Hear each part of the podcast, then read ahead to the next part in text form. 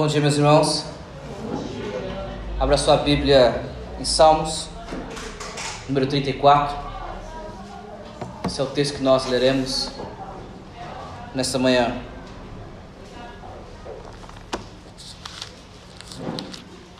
Salmos 34.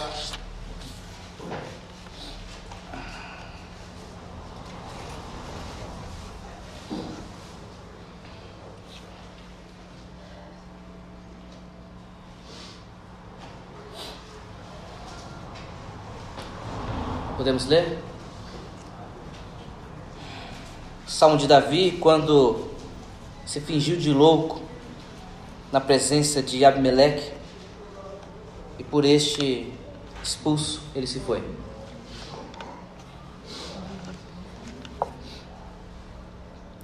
Bendirei o Senhor em todo o tempo. O seu louvor estará sempre nos meus lábios. A minha alma se gloriará no Senhor. Os humildes ouvirão isso e se alegrarão. Louvem comigo a grandeza do Senhor e todos juntos lhe exaltemos o nome. Busquei o Senhor e ele me acolheu. Livrou-me de todos os meus temores. Os que olham para ele ficarão adiantes. O rosto deles jamais se cobrirá de vexame. Clamou este aflito, e o Senhor o ouviu, e o livrou de todas as suas angústias. O anjo do Senhor acampa-se ao redor dos que o temem e os livra. Provem e vejam que o Senhor é bom. Bem-aventurado é quem nele se refugia. Temam o Senhor, vocês que são os seus santos, pois nada falta aos que o temem. Os leãozinhos passam, fome, passam necessidades e sentem fome. Porém, os que buscam o Senhor, bem nenhum lhes faltará. Venham, meus filhos, e escutem. Eu lhes ensinarei o temor do Senhor. Quem de vocês ama a vida e quer longevidade para ver o bem? Refreie a língua do mal e os lábios de falarem palavras enganosas. Afaste-se do mal e pratique o bem. Procure a paz e empenhe-se por alcançá-la. Os olhos do Senhor repousam sobre os justos, e os seus ouvidos estão abertos ao seu clamor. O rosto do Senhor está contra os que praticam o mal, para estipar da terra a memória deles. Clamam os justos e o Senhor os escuta e os livra de todas as suas angústias. Perto está o Senhor dos que têm o coração quebrantado, ele salva os de espírito oprimido. Muitas são as aflições dos justos, mas o Senhor de todas o livra.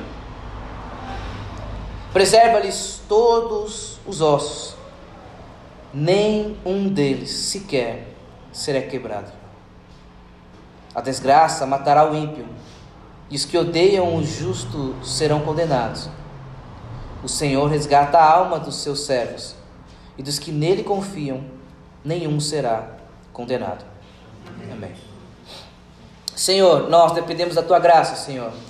Este texto, embora use termos simples, palavras simples, nós dependemos inteiramente do poder do teu Espírito Santo para compreendê-lo para que ele possa não apenas ocupar a nossa mente, o nosso intelecto, mas descer ao nosso coração de forma em que nós sejamos transformados cada vez mais à imagem de Cristo.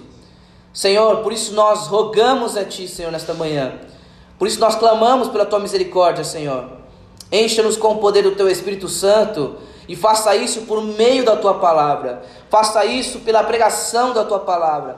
Fortaleça os cansados, revigore os desanimados, Senhor.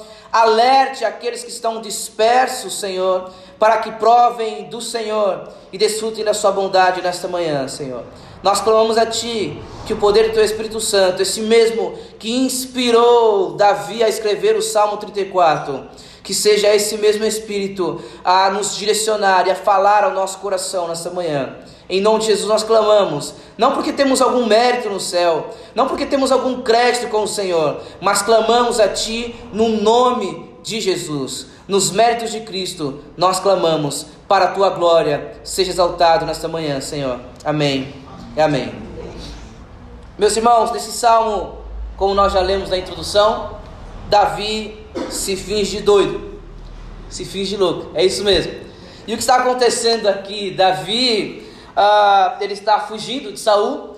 Davi está sendo perseguido por Saul por por conta da própria inveja de Saul. Saul era um rei muito ah, elogiado e se cantava para ele porque ele matou 10 mil, 10 mil, e de repente aparece Davi e começa a sua fama a crescer, e como todo mundo que começa a se acostumar com elogios, quando eles param, eles sentem. Então os elogios começaram a mudar de Saul para Davi. Então, se Saul matou 10 mil, Davi matou 10 milhares. Então, isso começa a incomodar e colocar medo no coração de Saul de perder o seu trono. Por isso, ele começa a perseguir Davi em termos muito simples.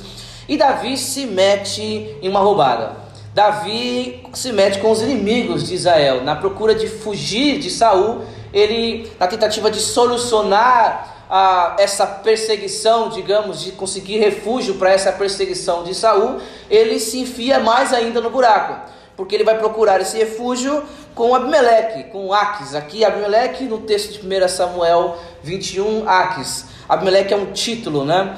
Ah, e quando ele percebe que ele está em maus lençóis, quando ele percebe que, eu nem sei se maus lençóis é um bom termo, peço perdão se não for, eu não sei a origem dele.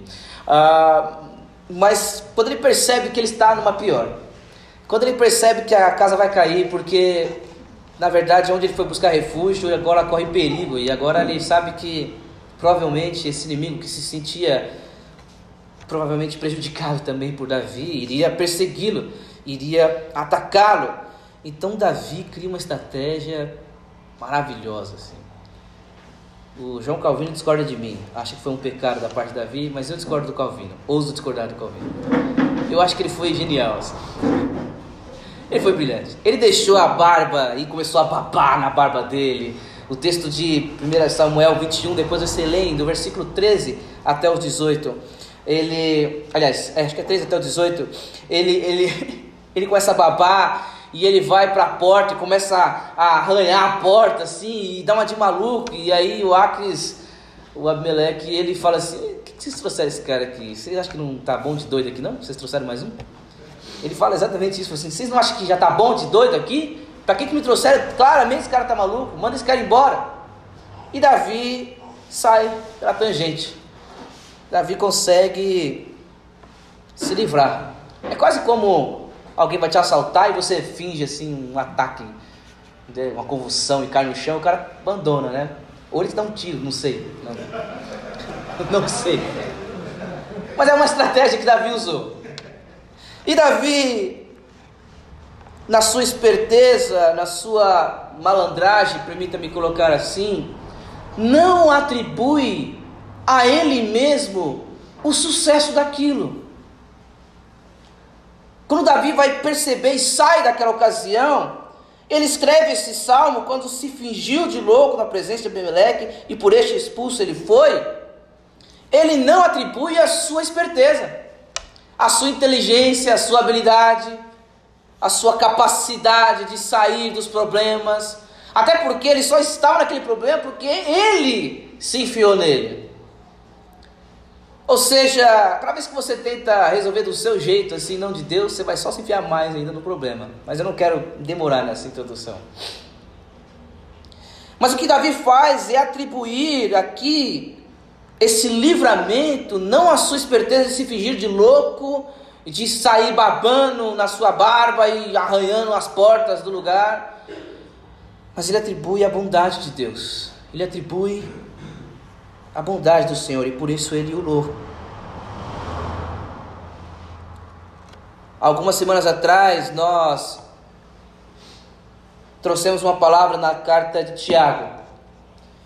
E nós enfatizamos o versículo 8 em que chamava a todos a se achegarem a Deus. E Ele se achegará a vocês. Acheguem-se ao Senhor e ele se achegará a vocês. Ele resiste ao soberbo, mas ele dá graça aos humildes. E o convite naquela manhã foi para que você se aproximasse de Deus e amasse a Deus, porque a amizade com o mundo é inimizade contra Deus. E como pastor que deseja que vocês experimentem cada vez mais um relacionamento profundo com o Senhor, como alguém que deseja que os meus irmãos cresçam numa intimidade, num relacionamento com Deus, experimentem mais, mais da graça de Deus.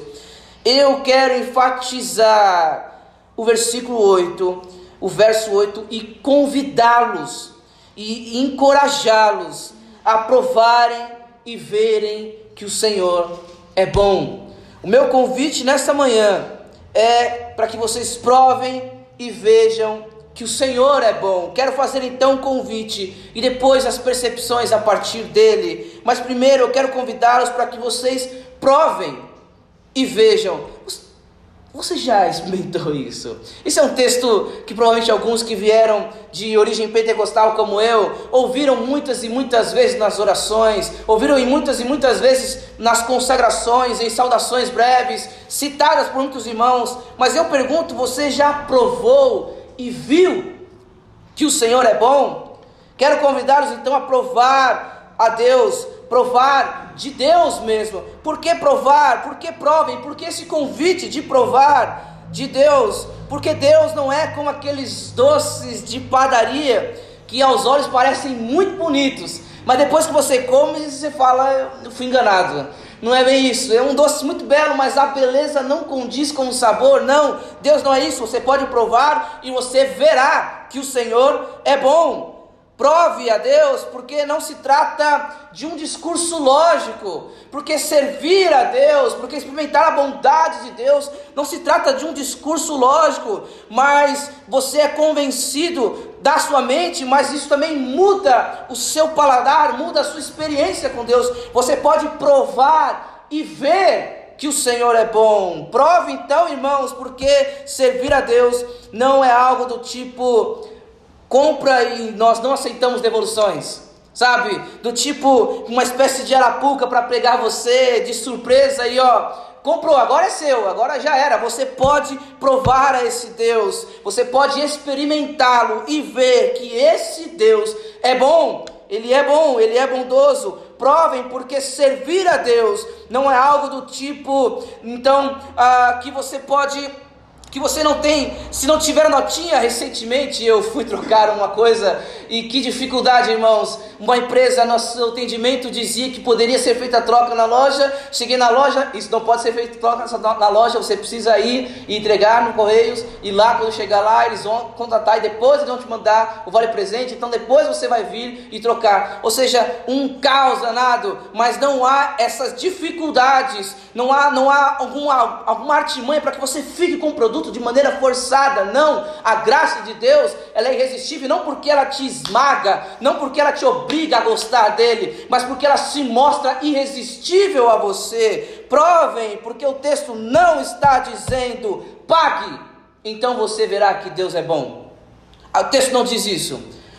O texto de Malaquias não está se referindo ao fato que se você pagar, você irá desfrutar das bênçãos de Deus. As escrituras não ensinam isso, isso não é real, não dessa maneira, não de desfrutar da bondade de Deus. O texto não está dizendo que talvez você possa desfrutar da bondade de Deus e prová-lo. O texto não pergunta as suas condições financeiras. O texto convida a ricos e a pobres Venham e provem que o Senhor é bom, e vocês verão que o Senhor é bom. O texto não pergunta as suas condições financeiras, então, e se você, ele não pergunta se você está limpo, se você é santo o suficiente para poder desfrutar da bondade de Deus. O, Senhor, o texto não pergunta se você, essa semana, não pecou tanto, sabe? Não, eu, essa semana acho que eu não pequei tanto, então é por isso que Deus poderá me abençoar um pouco mais nesse culto, eu poderei provar mais da presença e da bondade de Deus. Não, o texto não diz isso, ele simplesmente diz Provem e vejam que o Senhor é bom. O texto não pergunta se você pode pagar depois de provar. Não é como aquela prova no mercadão que você experimenta um doce e fala assim: Nossa, isso aqui é muito bom, me dê então 10 reais e vem dois pedacinhos.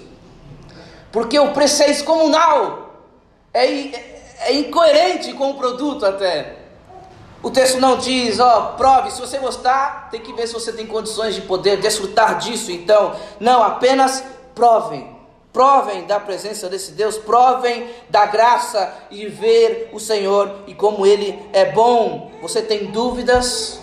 Você tem dúvidas da sua caminhada com o Senhor? Você tem dúvidas se vale a pena servir a Deus? Você tem dúvidas se servir a Deus é algo maravilhoso e bom, como algumas dessas pessoas malucas, engravatadas dizem? Apenas então prove, prove e você verá que o Senhor é bom. Você tem medo? Tem medo de experimentar o Senhor e perder o seu tempo? E gastar a sua vida na igreja e dizer: Ó, oh, eu perdi toda a minha eu não desfrutei da vida, né? Eu, eu primeiro vou discutir, depois eu vou desfrutar do Senhor. Não, se você tem medo, prove, porque a sua palavra garante que se você provar, você verá, você terá certeza de que o Senhor é bom. Não rejeite o Senhor até que você o prove. Muitos rejeitam, não o Senhor, rejeitam a imagem que vem de infelizmente muitos pecados no meio do povo do Senhor, mas não experimentaram o Senhor. Não seja como essa criança que diz: Eu não gosto, mas nunca experimentou, e não sabe se de fato não é bom. Provem e vejam que o Senhor é bom, mas note, não é uma prova compartilhada, não é uma prova que ninguém, ninguém pode provar por você, apenas você pode provar e vê que o Senhor é bom. Prove, porque porque Deus não é como o pecado. Deus não é como como fruto do pecado no Éden que pareceu bom ao paladar, ele pareceu. O texto diz que ele era bonito, era agradável aos olhos e, e parecia ser muito bom de se comer, mas o seu sabor era amargo. Você pode provar o Senhor e tenha certeza, você verá que o Senhor é bom. Por isso, provem e vejam. Vejam. Se você provar, você verá, você terá uma certeza de que o Senhor é bom. O resultado é garantido pela Sua palavra. Você uh, verá que não é algo que ficará nas suas ideias, apenas na sua mente, mas você terá certeza finalmente. Alguns crentes Alguns crentes têm muitas fraquezas na sua fé, porque deixaram de provar e ver que o Senhor é bom. Talvez a sua fraqueza se dê porque você parou de provar o Senhor, de provar da bondade do Senhor. Provem e vejam. Pararam de desfrutar da presença de Deus, de provar o Senhor nas suas leituras da sua palavra, pararam de provar o Senhor na criação dos santos, pararam de provar do Senhor e por isso não conseguem mais experimentar a bondade de Deus. Deixaram de ver que o Senhor é bom. Deixaram de olhar para esse Deus e dizer o Senhor é bom. Recentemente eu li um livro que falava sobre libertando-se da síndrome do sucesso. Esse pastor dizia que ele já estava há muitos anos e a igreja não passava de 15 membros. Ele estava desesperando-se e ele passou então a questionar a bondade de Deus. Até o momento em que ele põe para fora algo que tem vergonha de dizer. Ele disse: Mas Deus me chamou então para uma coisa e ele não me deu capacidade de habilidades para fazer o que ele me chamou a fazer. Logo, Deus não é bom. E depois ele vai contar que ele passou a entender o que é sucesso a partir das Escrituras. Porque nós mesmos avaliamos os ministérios dos homens a partir dos números. Quando nós falamos Charles Spurgeon era um grande pregador, uma das coisas que se destacam logo de imediato é que ele é um pregador de 6 mil membros numa igreja. Então ele começa a analisar o que é sucesso a partir das escrituras. E sabe o que é interessante? Sucesso é bem diferente do que do que o mundo business vai dizer que é sucesso. Então ele começa a desfrutar e experimentar que o Senhor é bom. Havia se distanciado da palavra de Deus e por isso não se havia mais prova. Deixou-se de experimentar esse Senhor e de descobrir e de perceber que esse Deus é bom. Há muitas coisas que são boas, irmãos. Há muitas coisas que de fato são boas. mas nada é melhor do que o Senhor. Nada é melhor do que o Senhor. Pense algo bom. Pense algo bom agora. Pense algo que você deseja, sei lá, umas duas semanas conhecendo a Itália, sei lá. Imagine algo bom. Poder viajar duas vezes por semana, parece por ano, por semana é muita coisa. Poder viajar, você não faz mais nada, né? Você só viaja. A não ser que trabalhe com turismo. Mas imagine você, algo muito bom para você, talvez seja viajar duas vezes ao ano, viagens internacionais, all inclusive, tudo pago. E eu só desfrutar, isso é muito bom, sim. Isso é bom. Mas isso ainda não é melhor do que o Senhor. Isso ainda não é mais. Isso não é maravilhoso como o Senhor. Você pode dizer, um hambúrguer artesanal é algo bom mas ele não é, jamais será tão bom quanto o Senhor. Note, meus irmãos, Deus não é um Deus impessoal. Deus não é um Deus distante que criou o mundo, deixou o mundo girando e ele se afastou e de vez em quando ele intervém, aparece, faz um milagre ou outro. Não. O nosso Deus não é um Deus que deu corda no mundo e deixou ele girando sozinho. O nosso Deus mostra a sua bondade todos os dias.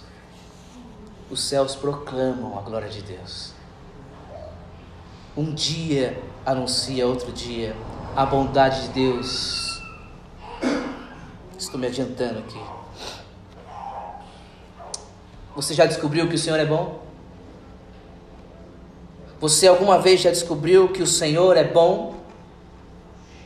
Alguns cristãos pensam estar provando do Senhor e saem do culto dizendo assim: hoje nós provamos da presença do Senhor, hoje nós experimentamos e provamos a presença do Senhor. Mas eu pergunto: você saiu daí com mais convicção da bondade do Senhor?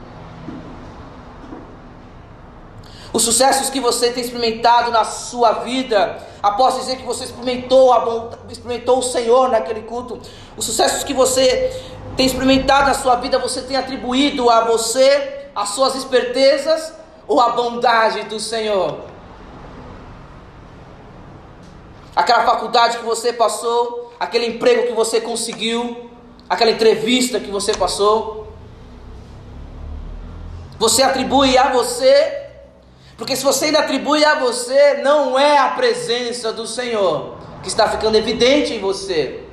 Porque quando você prova o Senhor, o que você percebe é que Ele é bom e não você. Está aqui uma prova de que você provou do Senhor. É que ao provar do Senhor, isso te levará ao louvor a Deus, ao culto a Deus. Ninguém experimenta o Senhor e sai mais cheio de si mesmo. Ninguém experimenta a Deus, ninguém prova do Senhor e sai dali mais confiante de que eu sou capaz. Note, quando alguém estava diante do Senhor, ele sempre se percebe como alguém que não é igual a esse Deus.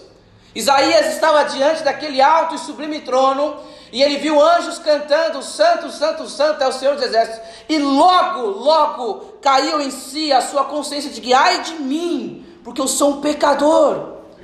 Não me diga que você está provando do Senhor, enquanto você não percebe cada vez mais a bondade de Deus e a sua miserabilidade.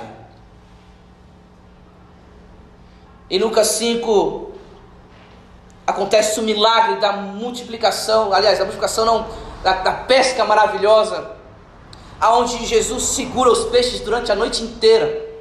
O milagre já estava acontecendo, irmão. Era ele que segurou os peixes. E aí depois que ele manda jogar a rede, então note Pedro pesca algo descomunal assim, a quantidade descomunal de peixes. E sabe o que acontece? Pedro não entendeu. Finalmente Deus me honrou no lugar da minha vergonha. Pedro não entende isso. Nem Pedro, que está nessa cena, entende dessa maneira. Que o milagre do peixe da pesca maravilhosa é porque no lugar da vergonha dele, Deus estava querendo honrar ele. Nem Pedro entende isso. O que Pedro entende é que ele estava desfrutando da bondade de Deus, então ele diz logo de imediato a Jesus: ele diz, afasta-se de mim, porque eu sou um pecador. Ele se curva diante desse Deus. Não se pode dizer que está provando o Senhor se isso não te leva ao louvor a Ele. Não se pode dizer que está provando e vendo a bondade do Senhor, o quanto Ele é bom. E isso não te colocar de joelhos. Note o versículo 1 a 3. Verso 1 a 3. Ele desfruta dessa bondade de Deus. Davi desfruta da graça de Deus. E ele começa dizendo: Bendirei o Senhor em todo tempo. O seu louvor estará sempre nos meus lábios. Esse é o efeito dele desfrutar da bondade de Deus. O seu louvor estará sempre nos meus lábios. Mas note, não é como bem profetizou Isaías, dizendo: Esse povo me louva com os lábios, mas o seu coração está longe. Não, ele continua no verso 2: A minha alma se gloriará no Senhor. Não só nos meus lábios, mas o meu louvor também estará na minha alma. Então ele prossegue dizendo no verso 2 ainda: Os humildes ouvirão isso e se alegrarão. Os humildes, os aflitos, aqueles que estavam talvez até desanimados por estarem passando por algum momento tão difícil quanto Davi passou naquela ocasião, ouvirão isso e se alegrarão. Eles ouviriam o fato de Davi provar do Senhor e da sua bondade e terão motivos para se alegrar por terem sido lembrados da bondade de Deus, e isso se estende ao verso, ao verso 3, onde ele não só louva, mas ele convida outros a louvarem com ele. Ele diz no verso 3: Louvem comigo a grandeza do Senhor, e todos juntos lhe exaltemos o seu nome. Meus irmãos, nós devemos aprender com a bondade de Deus experimentada por outros irmãos. Quando outros irmãos experimentam a bondade do Senhor, nós podemos aprender a louvar juntamente com eles. E que ao ver o seu irmão ser desfrutando da bondade do Senhor, faça com que isso também o atinja e o leve a louvar a Deus pela sua bondade, e que o nosso louvor, fruto de experimentarmos a bondade de Deus, também seja um convite aos outros para louvarem conosco. Percebe que Davi, quando experimenta a bondade de Deus, ele louva a Deus e ele convida outros para louvarem com ele. Desconfie de alguém que diz reconhecer a bondade de Deus, mas não louve, não se reúne com a congregação para bendizer o Senhor, testemunhando, louvando e convidando outros a louvarem juntamente com Ele. Você recebeu uma bênção do Senhor? Você desfrutou, experimentou uma porção da bondade do Senhor? Se você de fato reconhece que isso é fruto da bondade do Senhor e não da sua esperteza, não das suas habilidades, o que isso te levará a fazer é ir à coração louvar e convidar outros a louvarem com você. Desconfie se você está realmente atribuindo à bondade de Deus as bênçãos que você recebe e não os seus méritos, se isso não te leva a louvar a Deus e a se reunir com a congregação para o seu louvor. Nós temos irmãos que aprender com Davi, porque o paladar de Davi ao provar do Senhor é um paladar refinado, é um paladar gourmet. O paladar de Davi não é um paladar infantil que só conhece e gosta dos doces. Um paladar infantil, já viu essa expressão? O seu paladar infantil, o? Você só gosta de doce, só quer saber de fine, não encara mais nada, só gosta de doce.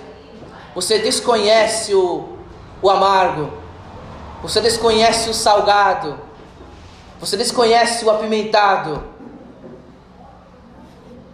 Note, meus irmãos, que provar do Senhor te levará a reconhecer a bondade do Senhor, mas a bondade do Senhor, mesmo nas aflições, mesmo em momentos difíceis. Note, observe os versículos 4 a 7, o que ele diz aqui Busquei o Senhor e ele me acolheu, livrou-me de todos os meus temores. Os que, olha, os que olham para ele ficarão radiantes, o rosto deles jamais se cobrirá de vexame. Clamou este aflito e o Senhor o ouviu e o livrou de todas as suas angústias. O anjo do Senhor acampa-se ao redor dos que o temem. Mas observe, irmãos, porque nós podemos olhar para esse texto e só perceber os açúcares, só perceber os doces desse texto. Nessa espécie de paladar infantil, nós podemos recorrer os nossos olhos para esse texto do versículo do verso 4 ao 7 e só se destacar aos nossos olhos o fato de que ele me acolheu. Ele livrou-me dos meus temores. Aqueles que olharam para ele ficarão radiantes. Livrou-me de todas as suas angústias. O anjo do Senhor acampa ao redor daqueles que o temem, e nós podemos olhar para isso e só ter prazer nos açúcares. Sabe, eu fui eu fui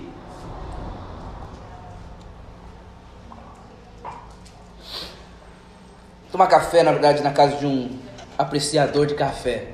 Existe uma gangue agora que está se formando. Os cafés gourmets odeiam pilão. Convidei um amigo recentemente para vir em casa, falei assim, vamos tomar um chá. Ele falou assim, abandonou o café? Eu falei, não, irmão, é você é muito gourmet, eu só tenho pilão aqui, então nem ofereço mais. E eu fui nesse irmão e, rapaz, demorou uns 10 minutos só para moer o café, entendeu? E aí eu fui ver o pacotinho do café e estava escrito assim: café, notas de pêssego, noz moscada, e era um café torra clara e um gosto de água suja.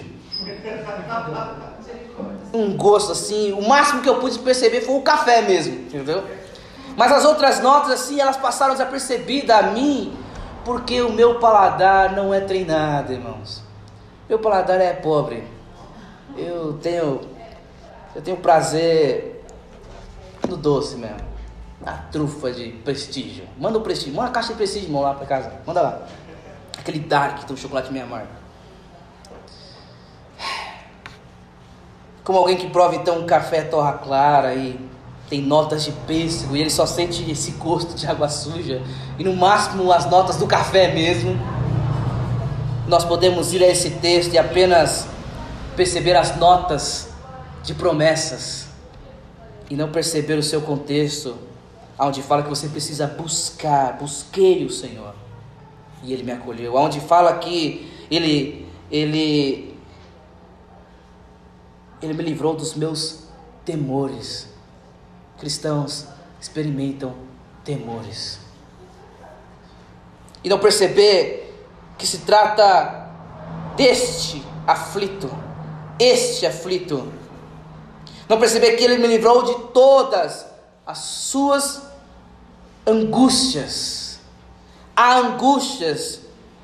Davi não está testificando aqui de que provar de Deus te dará uma vida sem lutas, sem dificuldades. Davi está testificando que ao provar da bondade de Deus você a sentirá mesmo na luta mesmo em momentos de luta, você perceberá a bondade de Deus sendo revelada ali, porque você provou e viu que o Senhor é bom.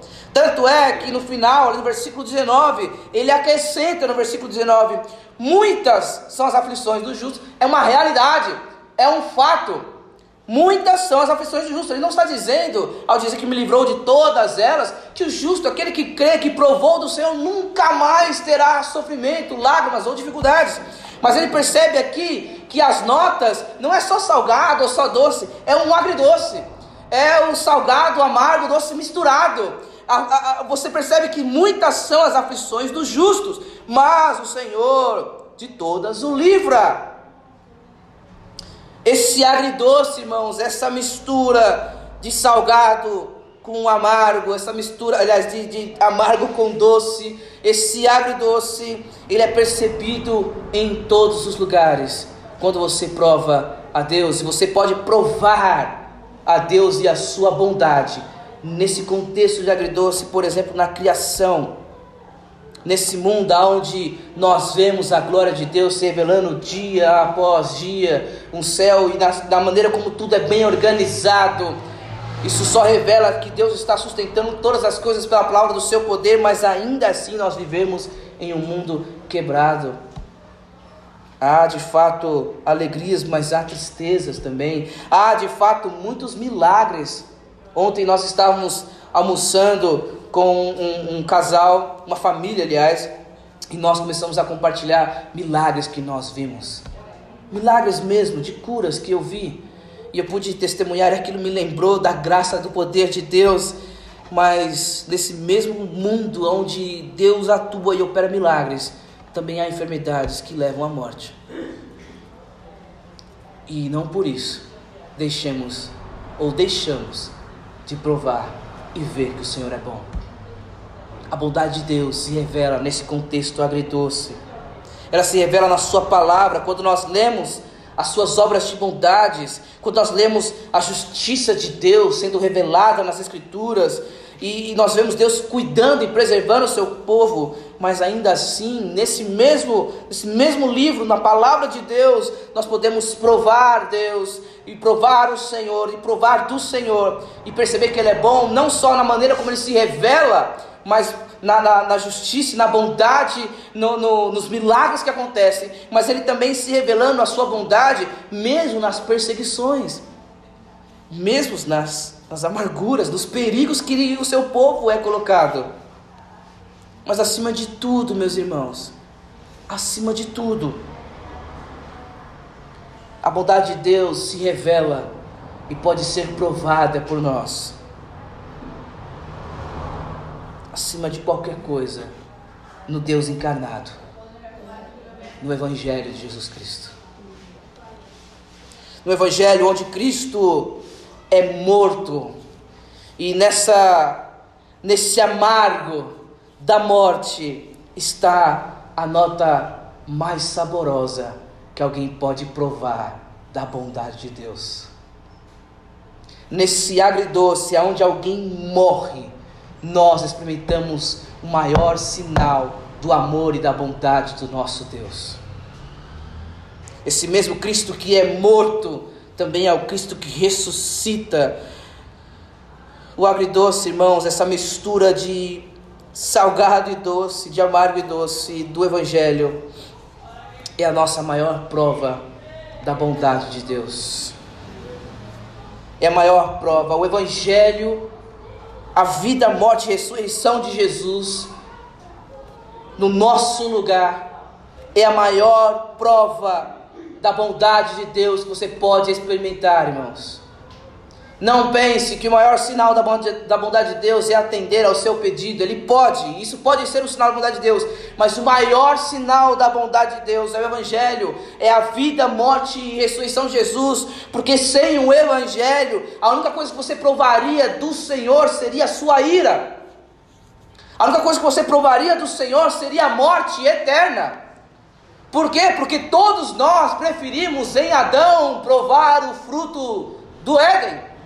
O que nós preferimos em Adão foi provar o amargo do pecado. O que nós preferimos em Adão é sermos encantados, e o que nós vimos ao provar o pecado em Adão. O que nós vimos foi a nossa nudez, o que nós vimos foi a morte espiritual e experimentamos. O velho homem parece que tentando ressuscitar ainda. Mas, irmãos, por causa daquele que que nenhum osso se quebrou, como diz o verso 20, preserva-lhes preserva-lhe todos os ossos, nenhum deles sequer será quebrado. E aprendi que se você quer ter o melhor dos salmos, você precisa encontrar Jesus nele. E no Evangelho de João, no capítulo 19, João percebe que o salmo está falando sobre algo além do que o próprio Davi. Está falando do próprio Cristo. Ele mesmo cita que nenhum osso de Cristo se quebrou. Como um sinal, como uma resposta, uma verdade, uma maneira de que Deus está cumprindo o Salmo 34, verso 20. E por causa desse Cristo, por causa desse que nem o osso quebrou, por causa daquele que provou do amargo da morte por nós, agora nós podemos provar e ver o quão doce é a bondade de Deus, irmãos. Por isso, meu convite nesse domingo é provem, junto com o salmista, provem e vejam que o Senhor é bom. Vamos orar. Senhor, muito obrigado, Senhor. Muito obrigado, Senhor, porque o Senhor nos deu a maior prova da Sua bondade. O Senhor se entregou por nós, quando nós éramos ainda pecadores, e nisto o Senhor provou o Seu amor por nós. Pai, que nesta manhã, que na nossa caminhada, no nosso, na nossa vida, Senhor, que possamos perceber durante esse dia frutos da Sua bondade. Aqueles que são pais, que possam perceber nos seus filhos hoje frutos da Sua bondade. Mas que acima de tudo, Senhor, não nos deixe esquecer que o maior sinal, o maior fruto da Sua bondade foi o Senhor ter dado o seu filho a nós. Que esse Evangelho, Senhor, brilhe aos nossos olhos nessa manhã.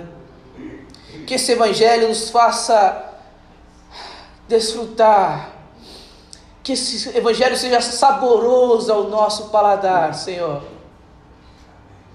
Que a sua vida, morte e ressurreição seja prazeroso a nós nesta manhã de domingo no domingo da ressurreição, que isso seja saboroso a nós, Pai. Até que o Senhor venha nos buscar, Pai. Que possamos ter prazer e perceber a Sua bondade, mesmo nos amargos da vida. Mas, sobretudo, nos regozijarmos, exultarmos no Senhor. Ter prazer no Senhor. Por causa do Teu Evangelho, Senhor por causa do que o Senhor fez na cruz, Pai. Nós te louvamos, Deus. Nós te louvamos. Pedimos a Ti, recebe o nosso louvor, recebe o nosso culto nesta manhã, Senhor, como fruto de termos provado a bondade do Teu Evangelho e nos reunirmos todos os domingos a louvar esse Deus que é bom. Nós te suplicamos, Pai Nunca permita que isso saia dos nossos olhos, que isso se perca de vista. Que o teu Evangelho seja o bem mais precioso para esta igreja, para todos nós. Em nome de Jesus. Em nome de Jesus. Amém. Amém.